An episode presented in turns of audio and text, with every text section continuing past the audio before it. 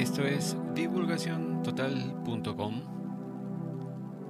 y este es el último capítulo de Vida entre Vidas. La cronología de la investigación del doctor Michael Newton con respecto a qué hacemos entre una encarnación y otra y el proceso desde la muerte hacia la reencarnación o al renacimiento. Justamente este último capítulo va a cubrir el renacimiento y además en la segunda parte el doctor Newton uh, incluso habla uh, por un tiempo, por aproximadamente dos o tres páginas, con respecto a la conclusión a la que él llegó luego de haber investigado 7.000 casos de sus pacientes o de sus clientes o sujetos de su estudio, como él los llama también, ¿no? los sujetos. Haciendo hipnoterapia y viendo qué cosa es lo que hacen sus almas y nuestras almas en general entre una vida y otra.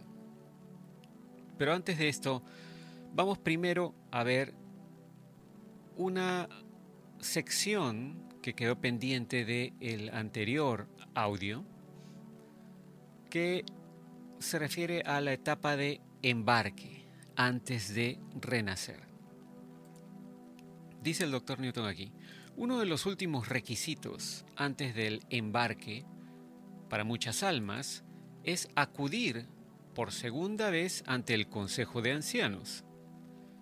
Mientras que algunos de mis sujetos ven al Consejo solo una vez entre vidas, la mayoría lo ve inmediatamente después de la muerte y justo antes del renacimiento. El mundo espiritual es un entorno personificado por el orden y los ancianos quieren reforzar la importancia de las metas del alma para la siguiente vida. A veces mis clientes, dice el doctor Newton, me dicen que regresan a su grupo de espíritus después de esa reunión para despedirse, mientras que otros dicen que se van inmediatamente para reencarnar. Este último procedimiento fue utilizado por un sujeto que describió esa reunión de salida de la, de la siguiente manera. Cuando dice de salida se refiere obviamente a la salida del mundo espiritual para renacer. ¿no? El paciente dice, mi guía, Marsh, así se llamaba el guía, Marsh, me escolta hacia un espacio suave y blanco que es como estar en un recinto lleno de nubes.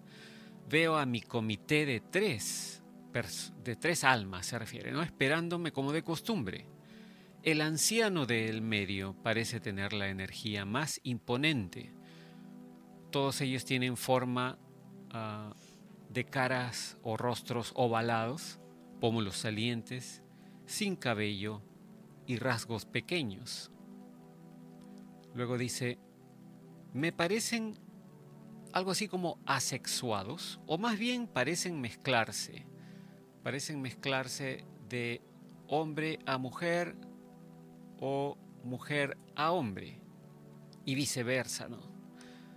Me siento tranquilo, dice, porque el ambiente es formal, pero no es hostil. Cada uno por turno o cada uno a su turno me hace preguntas de una manera gentil. Los ancianos lo saben todo sobre mi vida entera pero no son tan directivos o mandones o directos, ¿no? no son tan mandones, se podría decir más bien, como uno podría pensar, es decir, no imponen lo que piensan. ¿no? Quieren mi opinión, dice este, este paciente del doctor Newton, para evaluar mis motivaciones y la fuerza de mi determinación hacia el trabajo en un nuevo cuerpo. Estoy seguro que tuvieron algo que ver con las opciones de cuerpos que me dieron para la vida por venir porque siento que son hábiles estrategas en la selección de vida. El comité quiere que yo honre o cumpla mi contrato. Ellos destacan los beneficios de la perseverancia y el apego a mis valores bajo la adversidad. A menudo cedo demasiado fácilmente a la ira y me lo recuerdan mientras reviso mis acciones y reacciones pasadas ante eventos y personas.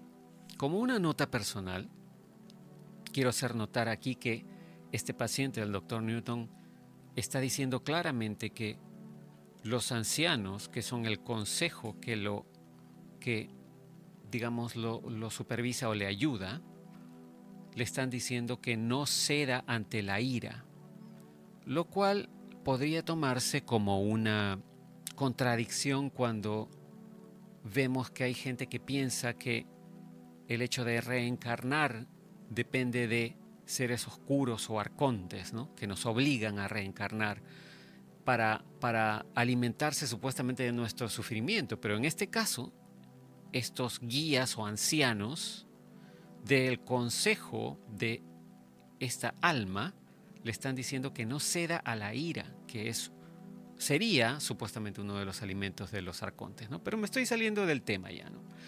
El paciente continúa diciéndole al doctor Newton. A menudo cedo demasiado fácil o demasiado fácilmente, dice, a la ira, y me lo recuerdan como, repito, reviso mis acciones y reacciones pasadas ante eventos y personas. Los ancianos y Marsh me dan inspiración, esperanza y aliento para confiar más en mí mismo en situaciones malas y no dejar que las cosas se salgan de control. Y luego, como acto final para reforzar mi confianza, cuando estoy a punto de irme, levantan los brazos y envían un rayo de energía positiva hacia mi mente para que yo me lo lleve. El doctor Newton continúa diciendo, un aspecto de las dos reuniones del Consejo que inicialmente encontré bastante raro es que los miembros del mismo grupo de almas no necesariamente se presentan ante el mismo panel.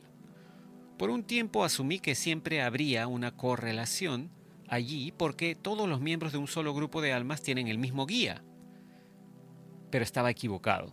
En la mente de mis sujetos, se cree que incluso los guías superiores están, un están, dice, un par de pasos por debajo del nivel de desarrollo de los seres omnipotentes que forman sus consejos de ancianos. Son similares a los antiguos de los que Cis nos habló en el capítulo 11, pero con responsabilidades más específicas hacia la evaluación de, las, de la vida de las almas. Si bien un guía puede en algunos aspectos considerarse un confidente personal de un alma, esa misma familiaridad no se extiende a un anciano. Se refiere a los ancianos de los consejos que ayudan a las almas. Con el tiempo, llegué a comprender, dice el doctor Newton, que la autoridad de un anciano, a diferencia de la de los guías, involucra una muestra amplia de almas, de muchos grupos. Aparentemente, todos los miembros de un grupo de almas respetan la naturaleza intensamente privada de esos procedimientos. Todos ven a su consejo individual de ancianos como piadoso. Los ancianos están bañados por una luz brillante y todo el entorno tiene un aura de divinidad. Un sujeto lo expresó de esta manera, dijo, cuando somos llevados a la presencia de esos seres superiores que existen en un reino espiritual tan elevado, se validan nuestros sentimientos sobre la fuente de la creación.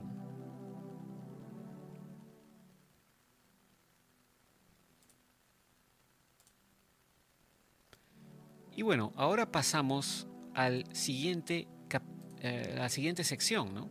La siguiente sección ya es el capítulo final, digamos que es el llamado renacimiento. Esto ya es prácticamente la última fase, ¿no? Entonces, con respecto al renacimiento, dice el doctor Newton, hemos visto cómo la decisión de un alma de pasar a la siguiente vida en un momento y lugar específicos de la Tierra implica una progresión ordenada de planificación espiritual. A medida que llevo la conciencia del alma de mis sujetos al momento de su salida del mundo espiritual, la mayoría se vuelve silenciosamente introspectivo, dice, mientras que otros se involucran en bromas ligeras con sus amigos. Estas reacciones hacia lo que está por venir dependen más del alma individual que del tiempo transcurrido desde una última encarnación. El renacimiento es una experiencia profunda. Esas almas que se preparan para embarcarse hacia la tierra son como ex militares curtidos en batalla que se preparan para el combate. Esa es la última oportunidad para que las almas disfruten de la omnisciencia, de saber quiénes son antes de tener que adaptarse a un nuevo cuerpo. Mi último caso involucra el alma de una mujer que nos ofrece una descripción bien definida de su más reciente paso hacia la Tierra. Y aquí pasa el doctor Newton a explicar el caso número 29, último caso de este trabajo del doctor Newton. Dice el doctor, aquí empieza el diálogo con el sujeto o la sujeto en todo caso. El doctor Newton le dice, ha llegado el momento de renacer en tu próxima vida. Y la paciente dice, sí, así es. El doctor le dice, ¿qué es lo que más te preocupa acerca de regresar a la Tierra? La paciente dice, la oportunidad de vivir en el siglo XX es una época emocionante de muchos cambios. El doctor le dice, ¿y has visto esa vida o al menos partes de ella de antemano? Sí, he pasado por eso. Y al decirlo, el doctor Newton nota que la paciente está un poco distraída, parece distraída. El doctor le dice, ¿hay algo más de lo que quieras hablarme sobre tu próxima encarnación? Ella dice, estoy teniendo una última charla con Pomar. Pomar es eh, el guía de la paciente, ¿no? de esa alma, de su alma. ¿no? Estoy teniendo una última charla con Pomar, dice, sobre todas las alternativas de mi proyecto. Ella le dice proyecto a su próxima vida. El doctor le pregunta, ¿podría considerarse esta una entrevista final de salida con Pomar? Y la paciente le dice, sí, supongo que sí. El doctor le pregunta, ¿te ayudaría el hablarme sobre los planes de contingencia que tienes para la próxima vida? La paciente con la voz un poco seca y más bien fina le dice, yo creo que los tengo claros. El doctor le pregunta, ¿cómo te fue en tu clase de reconocimiento? Supongo que esa fase de tu preparación ya está completa. Y aún un poco distraída, la paciente le dice, ajá, me he reunido con el resto de los participantes, se refiere, para mi proyecto el resto de los participantes significa las otras almas que van a estar interactuando con ella en esta próxima encarnación. El doctor le pregunta, ¿están claras en tu mente las señales de reconocimiento para encontrar las almas adecuadas en el momento adecuado? Con una risa nerviosa la paciente dice, ah, las señales, mis pactos con la gente. Sí, eso ya está todo hecho. El doctor le dice, sin analizar ni censurar de ninguna manera tus impresiones, dime qué estás sintiendo en este momento. La paciente dice, estoy solo preparándome para el gran salto a una nueva vida. Hay aprensión, pero también estoy emocionada. El doctor le pregunta, ¿estás un poco asustada y tal vez te preguntas si deberías ir a la Tierra? Luego de una pausa, y de una manera más alegre dice, un poco de preocupación por lo que me espera, dejar mi hogar aquí, pero feliz también por la oportunidad. El doctor le pregunta, entonces, ¿tienes emociones encontradas acerca de dejar el mundo de los espíritus? La paciente le dice, la mayoría de nosotros tenemos las emociones a medida que se acerca nuestro tiempo. tengo dudas antes de algunas vidas, pero Pomar sabe cuando me estoy retrasando con respecto a mi agenda. Aquí no se puede ocultar nada, ¿sabes? El doctor le dice, ok, supongamos que es una situación de partida ya para tu próxima vida. A la cuenta de tres, tu decisión de regresar a una hora señalada es firme y estás en la etapa final para abordar el mundo espiritual. O perdón, para abandonar, le dice, el mundo espiritual. El doctor cuenta, uno, dos, tres. Descríbeme qué te pasa ahora. La, la paciente dice, me despido de todos. Esto puede ser difícil. Luego echa la cabeza hacia atrás con resolución. Dice, en fin, todos me desean lo mejor y me alejo de ellos. Voy a la deriva sola. No hay mucha prisa. Pomar me, me permite ordenar mis pensamientos. Cuando estoy lista, él viene a acompañarme, a ofrecerme aliento, tranquilizándome. Y él sabe cuándo estoy preparada para partir. El doctor le dice, siento que ahora estás más optimista sobre la perspectiva de renacer. Y ella dice, sí, es un periodo de inspiración y expectativas, un nuevo cuerpo, el camino por delante.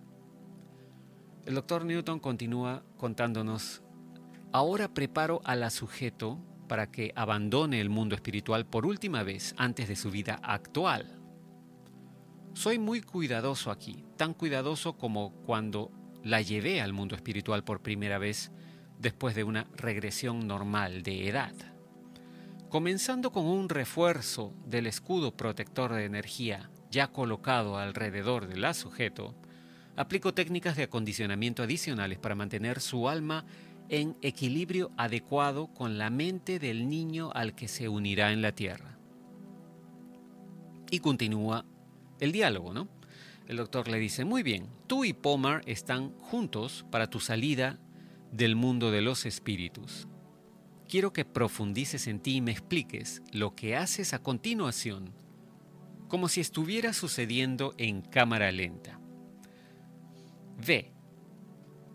Luego de una pausa, la paciente dice, nosotros comenzamos a movernos a mayor velocidad entonces soy consciente de que Pomar se desprende de mí y quedo sola. El doctor le dice, ¿qué ves y sientes? Ella dice, oh, estoy... Sigue, le dice el doctor. Estás sola y moviéndote más rápido. ¿Luego qué? Con voz débil ella dice, lejos, inclinándome a través de almohadas de blancura, alejándome el doctor le dice, sigue, continúa e infórmame. Ella dice, oh, estoy atravesando pliegues de tela sedosa, suave. Estoy en una banda, un camino cada vez más rápido. El doctor le dice, sigue adelante, no dejes de hablarme. Ella dice, todo está borroso. Me estoy deslizando hacia abajo, hacia un tubo largo y oscuro una sensación de vacío, oscuridad. Luego, calor o calidez. El doctor le pregunta, ¿dónde estás ahora? Luego de una pausa, la paciente dice, estoy consciente de estar dentro de mi madre. El doctor le pregunta, ¿quién eres? Y entre risas, la paciente dice, estoy en un bebé, soy un bebé. Y el doctor nos explica aquí, ¿no? El efecto de tubo vacío, descrito por mis casos, aparentemente no es el canal de parto de la madre. Es similar al túnel por el que pasan las almas durante la muerte física y puede ser la misma ruta. El lector podría preguntarse por qué tendría yo más cuidado con el acto del nacimiento cuando ya he llevado y sacado a mis sujetos de varias vidas pasadas durante una sesión. Hay dos razones. En primer lugar, revivir una vida pasada no tiene por qué implicar el proceso de nacimiento. Ayudo a mis clientes a pasar directamente del mundo espiritual a la siguiente vida, generalmente como adultos. En segundo lugar, si regreso a los sujetos a su cuerpo actual y decido ordenarles que revivan la experiencia del parto, quiero eliminar cualquier malestar menor que sientan algunas personas después que despierten. Antes de continuar con este caso, debo ofrecer un poco más de información general sobre las almas y los bebés. Todos mis sujetos me dicen que la transición de sus almas desde el mundo espiritual a la mente de un bebé es relativamente más rápida que el regreso al mundo espiritual. ¿A qué se debe esta diferencia? Después de la muerte física, nuestras almas viajan a través del túnel del tiempo y pasan por una puerta de entrada al mundo espiritual de manera progresiva. Hemos visto cómo existe la intención de que el viaje de ida sea más gradual que nuestro regreso a la Tierra para permitir la aclimatación de un alma recién liberada. Sin embargo, como almas que nacemos como bebés, venimos de un estado de omnisciencia o de conocimiento y por lo tanto somos capaces de adaptarnos mentalmente a nuestro entorno más rápidamente que al final de una vida física. Además, se nos da tiempo adicional para adaptarnos mientras estamos en el útero de nuestra madre. Sin embargo, tener este tiempo dentro de nuestra madre no significa que estemos completamente preparados para el paroxismo discordante del nacimiento con las luces cegadoras del hospital, tener que respirar aire repentinamente y ser manipulado físicamente por primera vez.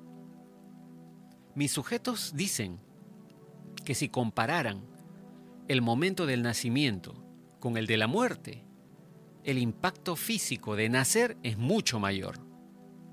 En algún momento antes del nacimiento el alma tocará cuidadosamente y se unirá más plenamente al impresionable cerebro en desarrollo de un bebé. Cuando un alma decide entrar en un bebé, aparentemente ese niño no tiene libre elección para aceptar o rechazar el alma. En el momento de la primera entrada, comienza el tiempo cronológico para el alma. Dependiendo de las inclinaciones del alma particular involucrada, la conexión puede ocurrir temprano o tarde en el embarazo. De la, en el embarazo de la madre se refiere, obviamente. ¿no? Continúa el doctor Newton diciendo, he tenido casos en los que las almas programaron su llegada en el último minuto durante el parto, pero esto es inusual. Mis hallazgos indican que incluso aquellas almas que se unen temprano al bebé parecen viajar mucho fuera del útero de la madre durante su periodo de embarazo. Como nota personal, esto es algo que realmente me sorprendió, ¿no? Quiere decir que nosotros, como almas, cuando decidimos encarnar en un bebé, en un feto, no estamos todo el tiempo en el feto. Podemos salir, podemos dar vueltas, podemos eh, eh, dar vueltas alrededor del feto o alejarnos, pero siempre estando aparentemente de manera cercana al feto. Pero continuando con lo que dice el doctor Newton. Dice acá, una vez que ha tenido lugar el nacimiento, la unión del espíritu y la carne se ha solidificado plenamente en una sociedad. El alma inmortal se convierte entonces en el asiento de la percepción para el ego humano en desarrollo. El alma aporta una fuerza espiritual que es herencia de la conciencia infinita. Aunque he dicho que las almas pueden ser confinadas por un ser humano en un trauma, estas nunca quedan atrapadas. Además de irse en el momento de la muerte, las almas también pueden ir y venir cuando el cuerpo está durmiendo, en meditación profunda o bajo la anestesia de una cirugía. Las ausencias del alma son mucho más prolongadas en casos de daño cerebral eh, severo, dice, y en casos de estado de coma. El caso 29, dice el doctor Newton, continúa explicando la belleza creativa de un alma que se une a un nuevo ser humano. Este acoplamiento de una fuerza vital inteligente antes del nacimiento nos cierra el círculo de la escena de la muerte descrita en el caso número uno. Y aquí continúa el diálogo. El doctor Newton dice en el caso 29, ¿no? Con esta mujer. Bueno, dice, me alegra que llegues sana y salva a tu nuevo cuerpo. Dime, ¿cuántos años tiene el bebé? La paciente dice, han pasado cinco meses. Se refiere a cinco meses desde la concepción. Es decir, todavía está en el útero, parece. El doctor le dice, ¿ese es tu tiempo habitual de, llegada en cuanto a la maduración de un niño? La paciente dice, en mis vidas he llegado en diferentes momentos, dependiendo del bebé, de la madre y de mi futura vida.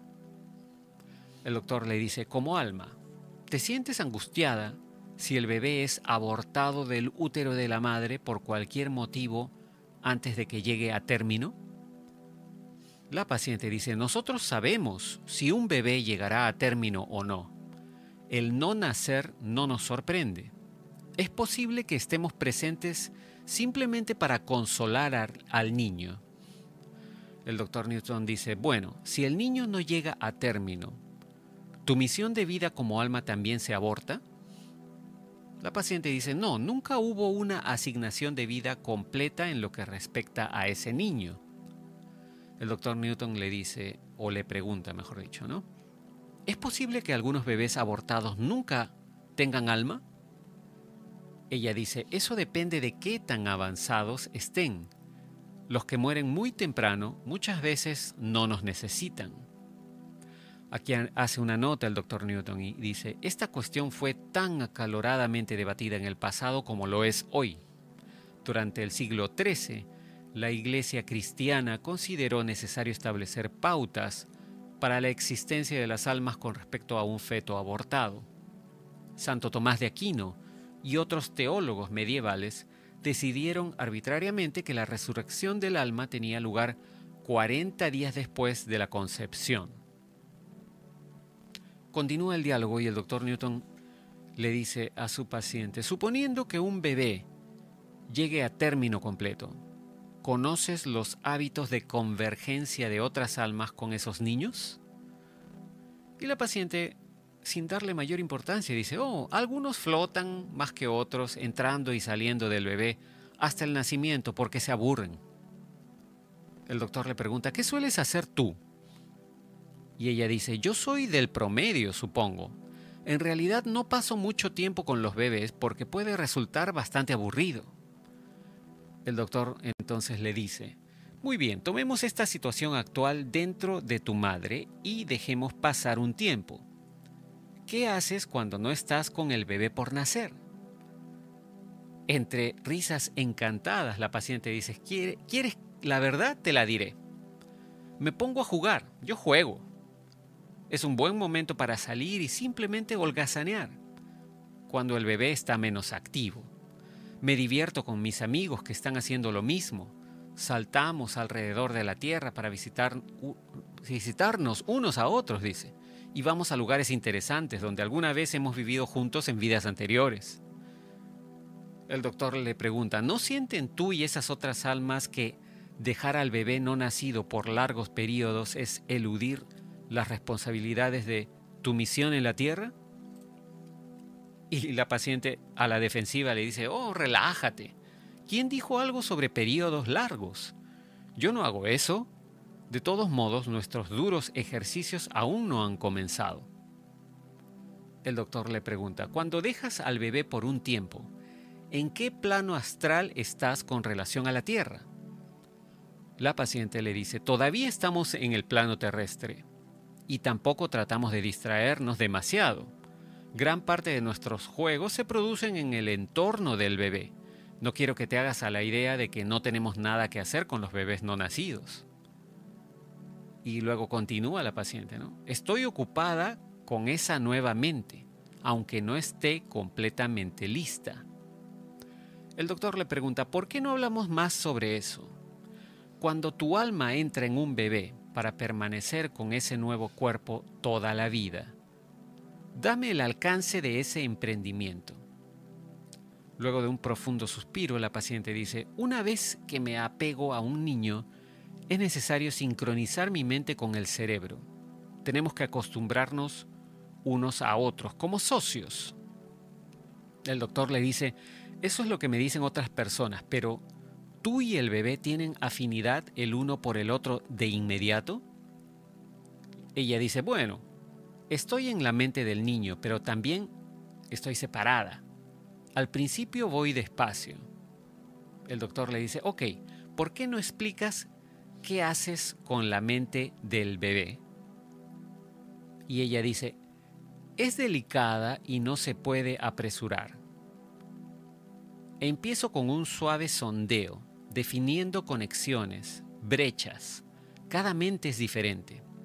El doctor le pregunta, ¿hay algún conflicto dentro del niño contra ti? Y en voz baja, la paciente le dice, hay una ligera resistencia al principio, no una aceptación total mientras sigo los pasajes. Eso es habitual. Hasta que hay familiarización. Se detiene por un momento la paciente y se ríe en voz baja. Luego dice, sigo tropezando conmigo misma. El doctor le dice, a medida que te integras con el bebé, ¿cuándo se vuelve este receptivo a la fuerza de tu identidad como alma? Y la paciente le responde, me perturba tu palabra fuerza. Nunca nos forzamos al ingresar a un feto o a un bebé no nacido. Mi rastreo se realiza con cuidado el doctor le pregunta, ¿te tomó muchas vidas aprender a rastrear un cerebro humano? Y ella dice, un tiempo. Se ayuda a las nuevas almas con su rastreo. El doctor le pregunta, ya que tú representas energía pura, ¿está, ¿estás rastreando conexiones eléctricas cerebrales como neurotransmisores, células nerviosas y cosas similares? Luego de una pausa ella dice, bueno, algo así, aunque no interrumpo nada mientras aprendo los patrones de ondas cerebrales del bebé. El doctor le pregunta, ¿te refieres al circuito de regulación del pensamiento de la mente? Y ella dice, el cómo traduce esa persona las señales, su capacidad. No hay dos niños iguales. Y el doctor le dice, sé completamente franca conmigo.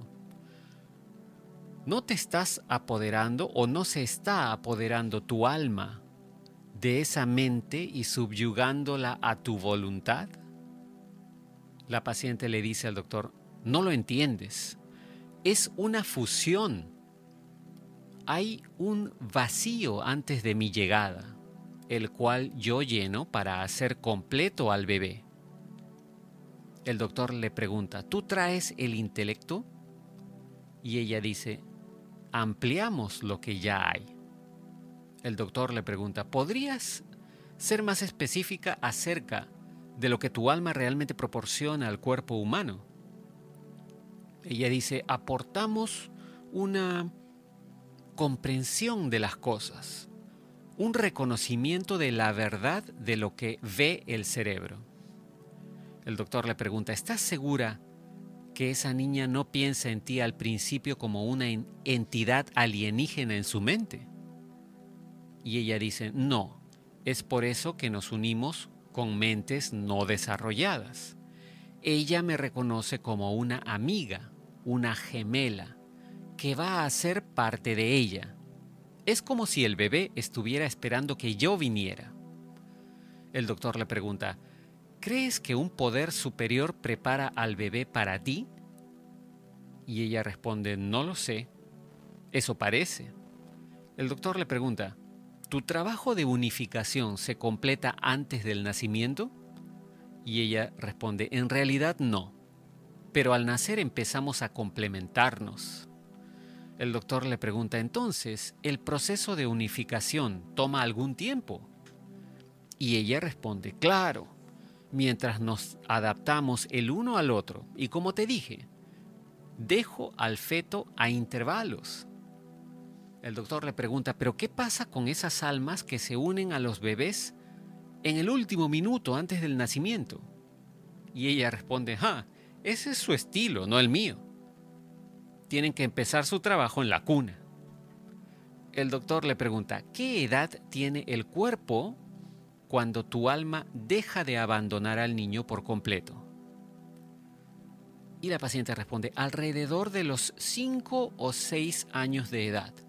Por lo general estamos totalmente operacionales cuando el niño comienza la escuela.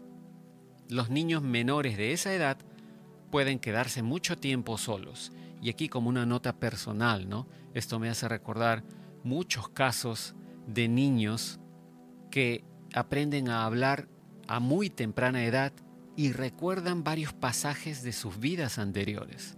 Hemos visto incontables casos de este tipo de personas que aproximadamente hasta los tres años y medio a cinco años todavía recuerdan cosas de sus vidas anteriores.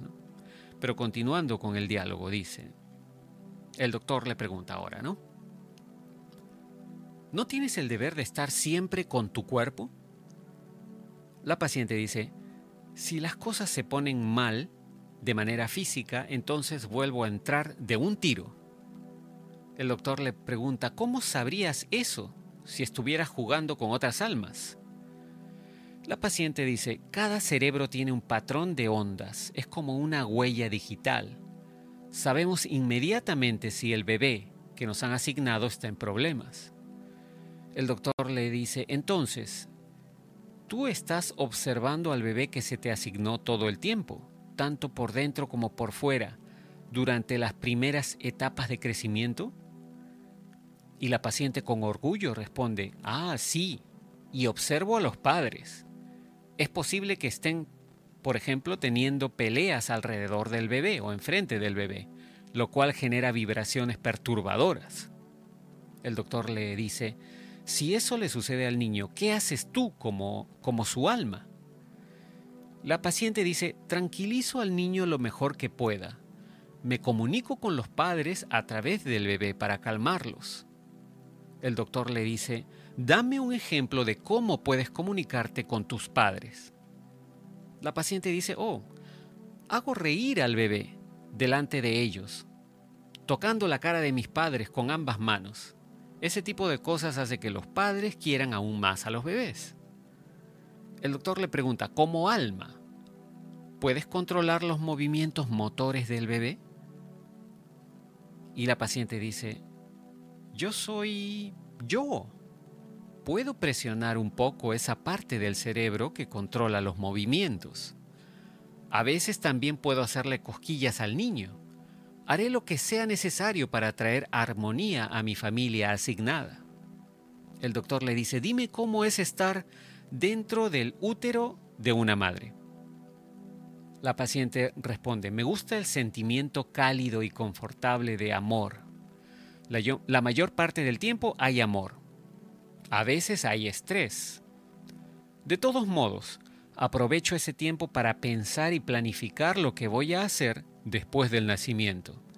Pienso en mis vidas pasadas y en las oportunidades perdidas con otros cuerpos y eso me incentiva. El doctor le pregunta, ¿y todavía no has tenido o, no, no se te han bloqueado por la amnesia los recuerdos de todas tus vidas pasadas y tu vida en el mundo espiritual? La paciente le dice, eso comienza después del nacimiento. El doctor le pregunta, cuando nace el bebé, ¿tiene este algún pensamiento consciente sobre quién es su alma y las razones del apego de esa alma? Luego de una pausa, la paciente dice, la mente del niño está tan subdesarrollada que no razona esa información. Tiene partes de ese conocimiento como medio de confort, el cual luego se desvanece para el momento en que puedo hablar, esa información está guardada muy profundo dentro de mí y así es como se supone que debe ser. El doctor Newton le dice, entonces, ¿tendrás pensamientos fugaces sobre otras vidas cuando eres niña?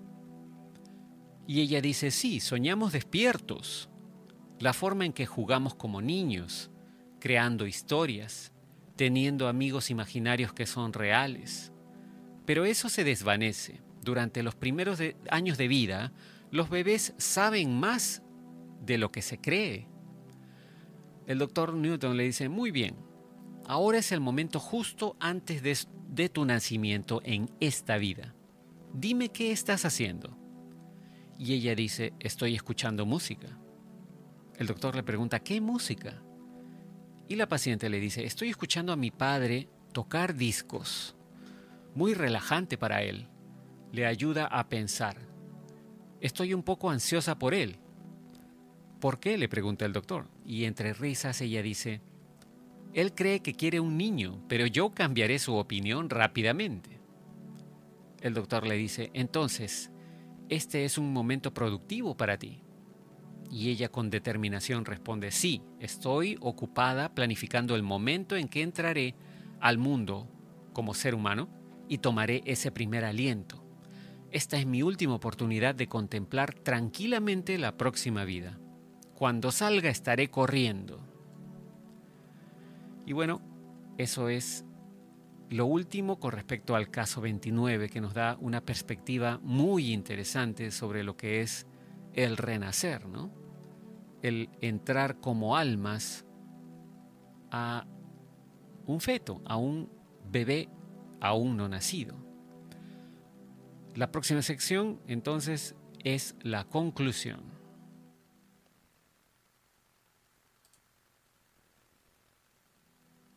Y bueno, ahora pasamos a la conclusión de el doctor Newton, luego de los 7000 casos que investigó para su primer libro llamado El viaje de las almas. Dice el doctor Newton, la información contenida en este libro sobre la existencia de las almas después de la muerte física representa la explicación más significativa que he encontrado en mi vida sobre por qué estamos aquí.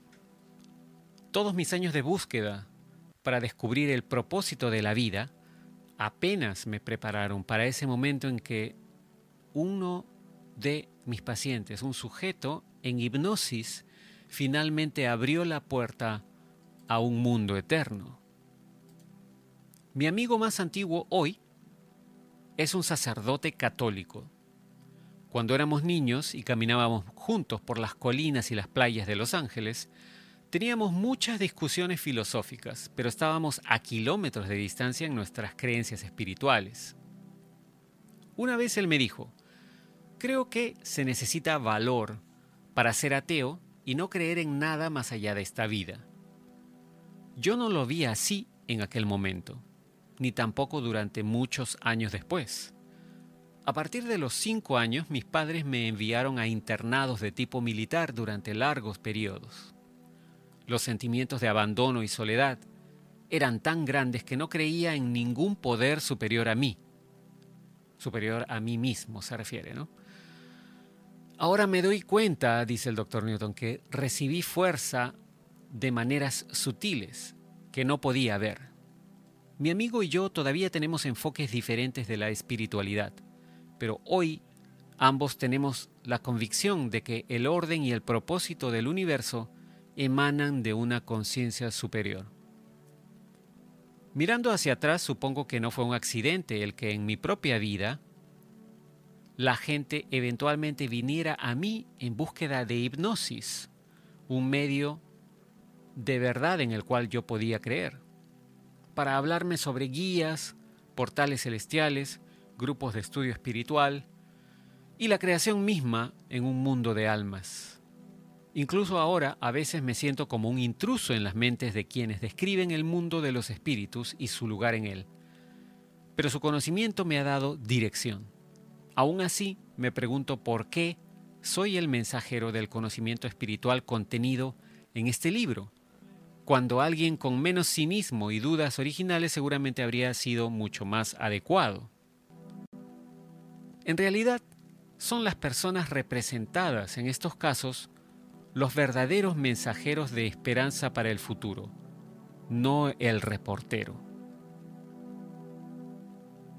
Todo lo que he aprendido, continúa el doctor Newton, sobre quiénes somos y de dónde venimos, se lo debo a quienes acudieron a mí en búsqueda de ayuda.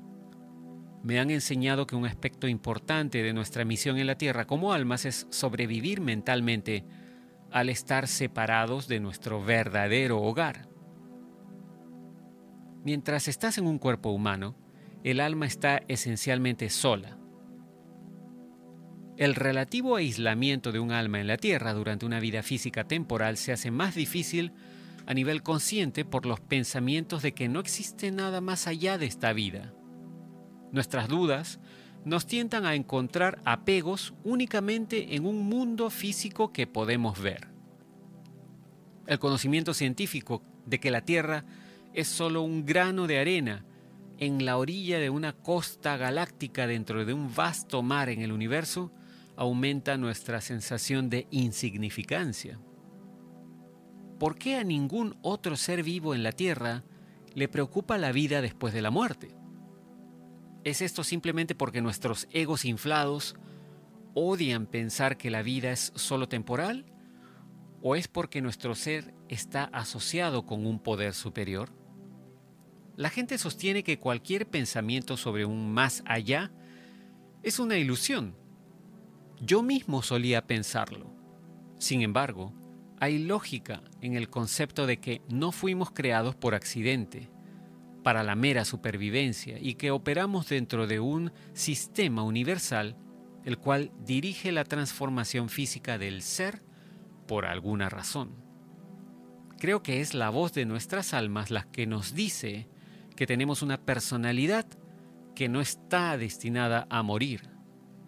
Todos los relatos de la vida después de la muerte en mis expedientes no tienen base científica para comprobar las declaraciones de estos sujetos. Para aquellos lectores que consideren que el material ofrecido en este libro no tiene precedentes como para aceptarlo, les digo que yo solo espero una sola cosa. Si no te llevas nada excepto la idea de que puedes tener una identidad permanente que valga la pena encontrar, habré logrado mucho. Una de las preocupaciones más fuertes de todas las personas que quieren creer en algo superior a ellos es la causalidad de tanta negatividad en el mundo. El mal se cita como un ejemplo principal. Cuando pregunto a mis sujetos cómo un Dios amoroso podría permitir el sufrimiento, sorprendentemente hay pocas variaciones en sus respuestas. Mis casos informan que nuestras almas nacen de un creador que coloca un estado totalmente pacífico deliberadamente fuera de nuestro alcance para que nos esforcemos más. Aprendemos de las malas acciones. La ausencia de buenos rasgos expone los defectos fundamentales de nuestra naturaleza. Lo que no es bueno nos está poniendo a prueba. De lo contrario, no tendríamos motivación para mejorar el mundo a través de nosotros mismos, ni forma de medir el avance. Cuando pregunto a mis sujetos sobre las cualidades alternas de misericordia e ira que percibimos como la autoexpresión de un maestro alma, algunos de ellos dicen que el Creador solo nos muestra ciertos atributos para fines específicos. Por ejemplo, si equiparamos el mal con la justicia y la misericordia con el bien, y si Dios nos permitiera solo conocer la misericordia, no habría estado de justicia.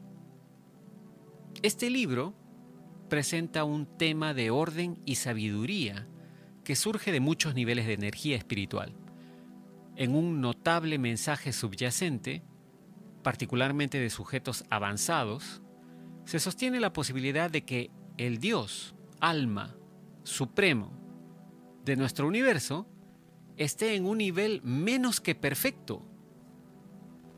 Por lo tanto, la completa infalibilidad se remite a una fuente divina aún más elevada, como nota personal quiero decir que esto es un concepto que jamás se me habría ocurrido y es una revelación para mí, ¿no?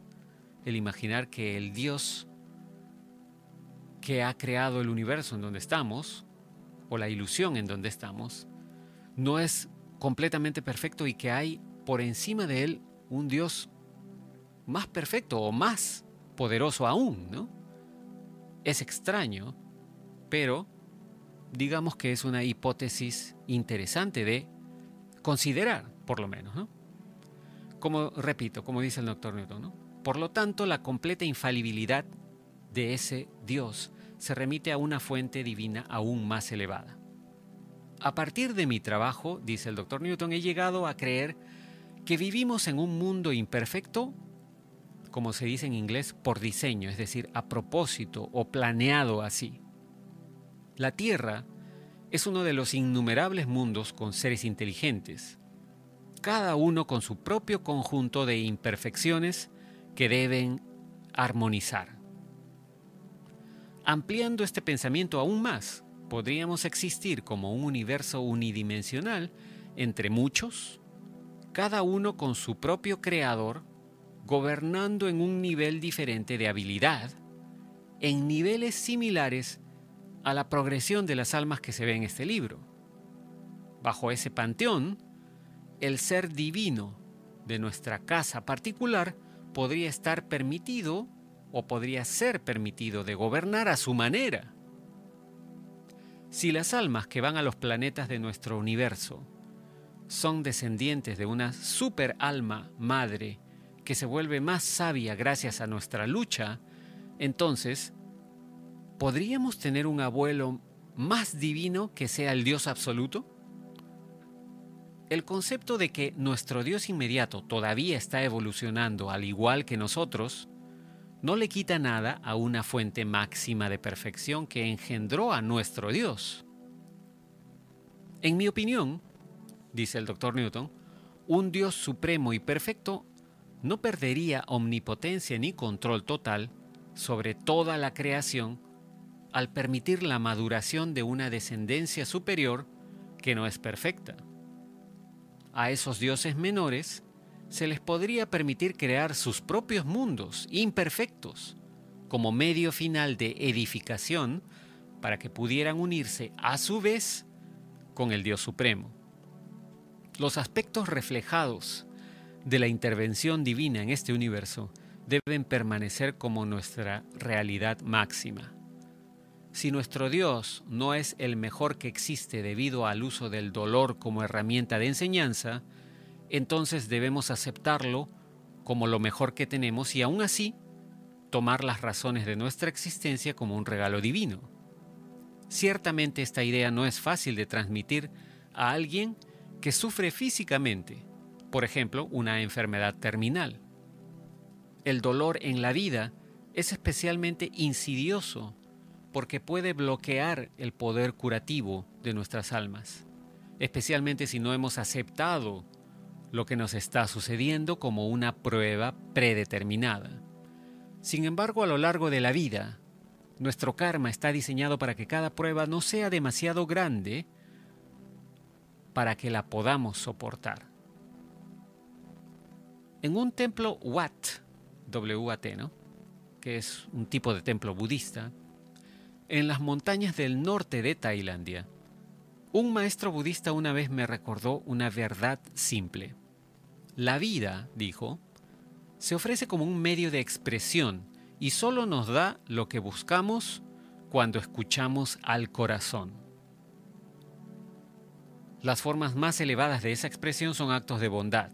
Puede que nuestra alma esté viajando alejándose de un hogar permanente, pero no somos solo turistas tenemos la responsabilidad de la evolución de una conciencia superior para nosotros y los demás en la vida. Por tanto, nuestro viaje es colectivo. Somos seres divinos, pero imperfectos, que existimos en dos mundos, el material y el espiritual. Nuestro destino es viajar de un lado a otro entre sus universos, a través del espacio y el tiempo, mientras aprendemos a dominarnos a nosotros mismos y adquirir conocimientos. Debemos confiar en ese proceso con paciencia y determinación, además. Nuestra esencia no es totalmente conocida o comprendida en la mayoría de los anfitriones físicos, pero el ser nunca se pierde, porque siempre permanecemos conectados a ambos mundos. Varios de mis sujetos más avanzados han declarado que hay un movimiento creciente en el mundo espiritual para, entre comillas, lo pone el doctor Newton aquí, cambiar las reglas del juego en la Tierra. Esas personas dicen que sus almas tenían menos amnesia sobre el yo y la vida entre vidas cuando vivían en culturas anteriores. Parece que en los últimos miles de años ha ocurrido un bloqueo más estricto a nivel consciente de nuestros recuerdos inmortales. Este ha sido un factor que ha contribuido a la pérdida de fe en nuestra capacidad de autotrascendencia. La Tierra está llena de personas que sienten una desesperanza vacía hacia el significado de, la vida. La falta de conexión con nuestra inmortalidad, combinada con la disponibilidad de sustancias químicas que alteran la mente y la superpoblación, ha creado revuelo en el piso de arriba. Me han dicho que un gran número de almas que han tenido encarnaciones más frecuentes en los últimos siglos en la Tierra están optando, cuando tienen la oportunidad, la oportunidad por mundos menos estresantes. Hay lugares iluminados donde la amnesia se reduce considerablemente sin causar nostalgia por el mundo de los espíritus. A medida que nos acercamos al próximo milenio, recuerden, esto es una nota personal, ¿no? Recuerden que este libro lo escribió el doctor Newton en 1997. Lo publicó, mejor dicho, en 1997. Así que por eso repito, a medida que nos acercamos al próximo milenio, los amos que dirigen el destino de la Tierra parecen estar haciendo cambios para permitir que entre en nuestras vidas más información y comprensión sobre quiénes somos y por qué estamos aquí. Y ahora en el 2023 creo que eso es muy claro, ¿no? el Great Awakening, como dicen en inglés, o el Gran Despertar, es cada vez mayor a nivel mundial, me parece. Continúa el doctor Newton, ya para terminar, diciendo, quizás la característica más gratificante de mi trabajo al descubrir la existencia de un mundo espiritual en las mentes de mis sujetos es el efecto que ese conocimiento consciente tiene sobre ellos el beneficio más significativo que se obtiene al saber que tenemos un hogar de amor eterno esperándonos es ser receptivos al poder espiritual superior dentro de nuestras mentes. La conciencia de que pertenecemos a algún lugar es tranquilizadora y nos ofrece paz, no simplemente como un refugio frente al conflicto, sino para unificarnos con una mente universal. Un día vamos a terminar este largo viaje, todos nosotros, y alcanzaremos un estado supremo de iluminación donde todo es posible. Y esa es la parte final del el libro del doctor Newton, El viaje de las almas. Para algunos que se preguntaban, lamentablemente el doctor Newton falleció en el año 2008 e imagino que su viaje de vuelta a la vida entre vidas debe haber sido muy revelador para él luego de haber estudiado tantos casos de reencarnación y de vida entre vidas. En una próxima serie de audios y videos, empezaremos a compartir con ustedes el segundo libro del Dr. Newton llamado El destino de las almas. Así que estén atentos a divulgaciontotal.com y a nuestras redes sociales que seguramente lo anunciaremos a través de todos esos canales. Muchas gracias por su atención. Nos comunicaremos en el próximo video. Será hasta entonces. Cambio y fuera.